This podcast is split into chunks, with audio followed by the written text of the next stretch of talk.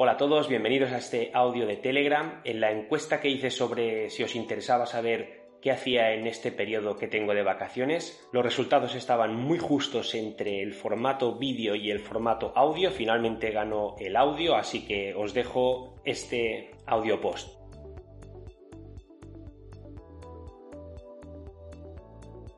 Bueno, cuando los deportistas descansan tras sus temporadas, más o menos unas cuatro semanas, tengo tiempo extra que puedo usar para mí. Casi siempre ocurre que es más guay en mi cabeza de lo que luego pasa en realidad, pero tengo que reconocer que lo disfruto. Lo primero, y creo que más importante, es nuestro viaje anual regenerativo. Normalmente vamos a algún lugar apartado a subir montañas y con eso ya soy más que feliz.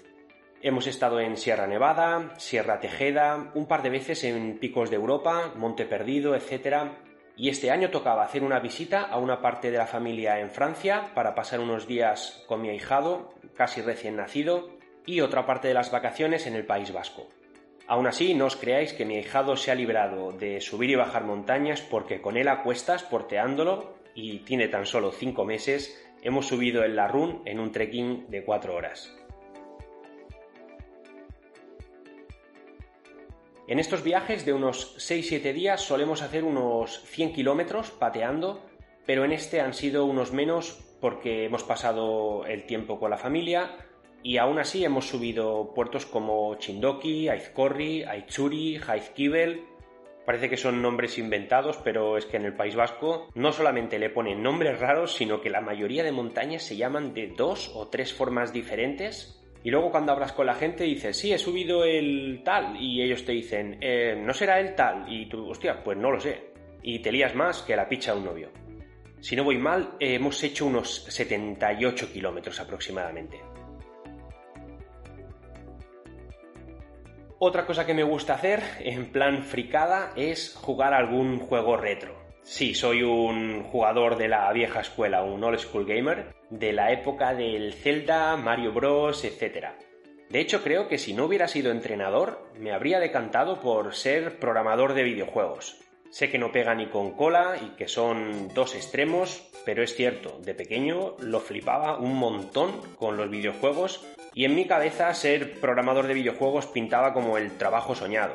Todo el día rodeado de videoconsolas y jugando. Seguro que en realidad esto tampoco es así, pero de nuevo las cosas casi siempre son mejores en nuestra mente que fuera de ella. Aquí lo que suelo hacer es bajarme algún emulador y le meto horas en plan nostalgia a cualquiera de esos juegos que ya me he pasado alguna vez, incluso dos o tres veces, pero me vuelvo a sentir con 12-14 años de nuevo. Más cosas que me gusta hacer, pues buscar setas que yo me lo tomo en plan cross-training, pero también me encanta salir a la montaña a buscar setas. Aquí en Mallorca tenemos ahora la época de los picornéis, que no sé cómo se dice en castellano, pero es el Cantarellus cibarius. Y normalmente cuando encuentro, que no es todas las veces, o me los como yo, o se los regalo a la familia, lo cual es un modo de que vuelvan a mí porque suelen cocinarlos cuando yo voy a comer. ¿Qué más? Em, bueno, a nivel de trabajo le dedico un poco de tiempo a contactar con todas esas personas que me han pedido para entrenar y han esperado o les he hecho esperar al inicio de la temporada. Como no es de esas cosas que suelo apuntar en una hoja, pues tengo que ponerme a revisar mails, WhatsApps y otras plataformas para rescatarlos. Porque hoy en día tiene esto, que la gente te puede escribir por tantos medios que cuando vas a rescatar una conversación necesitas acordarte de por qué medio te lo dijo. Y también para que el primer día o primera semana de trabajo no me vuelva a majara, voy adelantando un poco de curro, especialmente de su alta, de la vinculación a las hojas de cálculo online, de su alta en el programa Sportlizer, le voy explicando un poco todo, etc.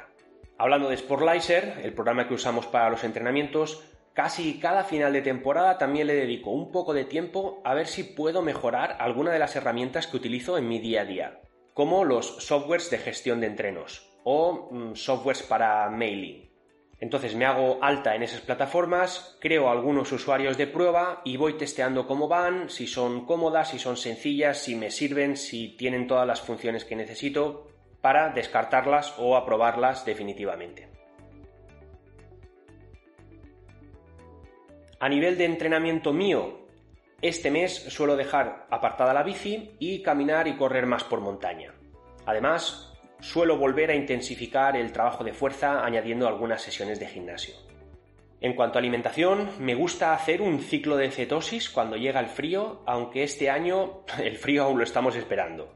Creo que realmente la cetosis sincroniza muy bien en fechas con lo que el organismo espera, ya que al final del verano baja la disponibilidad de carbohidratos. Estar de vacaciones me permite llevarlo mejor, así como tener tiempo para ir más a comprar y cocinar mejor, ya que una cetosis puedes hacerla en plan cafre, comiendo solo huevos y atún, o bien hecha, y eso cambia mucho tanto el resultado como lo fácil o difícil que es soportarla. También me gusta coger una libreta y ponerme a largo plazo en modo brainstorm y apuntar cosas. La mayoría van enfocadas a cómo mejorar como profesional, pero también algunas a mejorar como persona. Como profesional busco la forma de dar una vuelta de tuerca a lo que hago y a cómo lo hago. Y cada vez intento más ir hacia el contacto con los atletas. Hace años pensaba que tenía un buen método y que únicamente era necesario que alguien lo siguiera para que le funcionase y ahí se acababa el problema. Con el tiempo fui viendo que no es tan sencillo de ejecutar y que a las personas les ocurren contratiempos que modifican o alteran el programa, ya sea por lesiones, por tiempo, por trabajo, etc.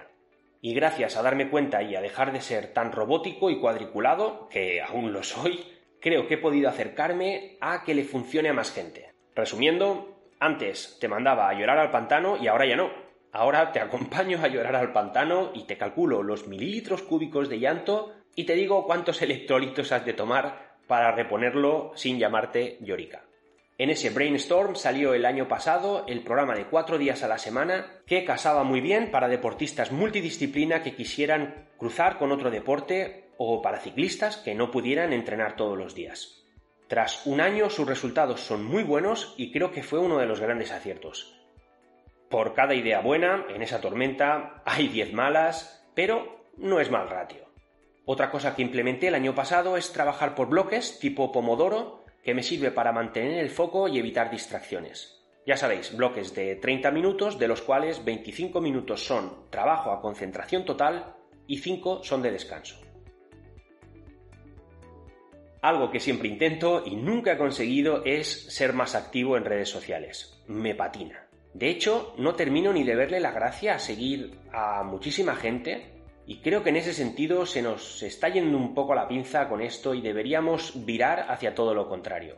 A seguir a menos personas a los que queremos de verdad cerca o a los que nos aportan algo. Con mi cuenta personal de Super Juanjo sigo a cuatro personas y con mi cuenta profesional creo que a unas 80. Esto va totalmente en contra de lo que quiere Instagram, que podría ser ahora mismo la red del momento, pero si tengo que hacer algo creo que es ir borrando gente para que de verdad cuando abra la aplicación vea lo que quiero de las personas que quiero. Si esta reflexión te ha llevado a borrar gente y tu vida es mejor, genial. Y si te ha llevado a borrarme, pues eh, fue un placer, compañero. Creo que nada más y aquí me despido porque en un rato tengo una clase de karate porque mi padre con 70 tacos se ha puesto a dar clase y me ha dejado un kimono para que vaya a recibir esa clase como alumno que en lenguaje real es ir a que me dé cuatro o cinco madrazos de demostración y salga de ahí apalizado. Yo dejé el karate con 12 años cuando me pasé a la bici hace la friolera de 30 tacos.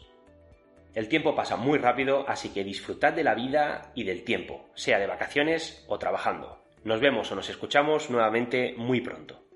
Adiós.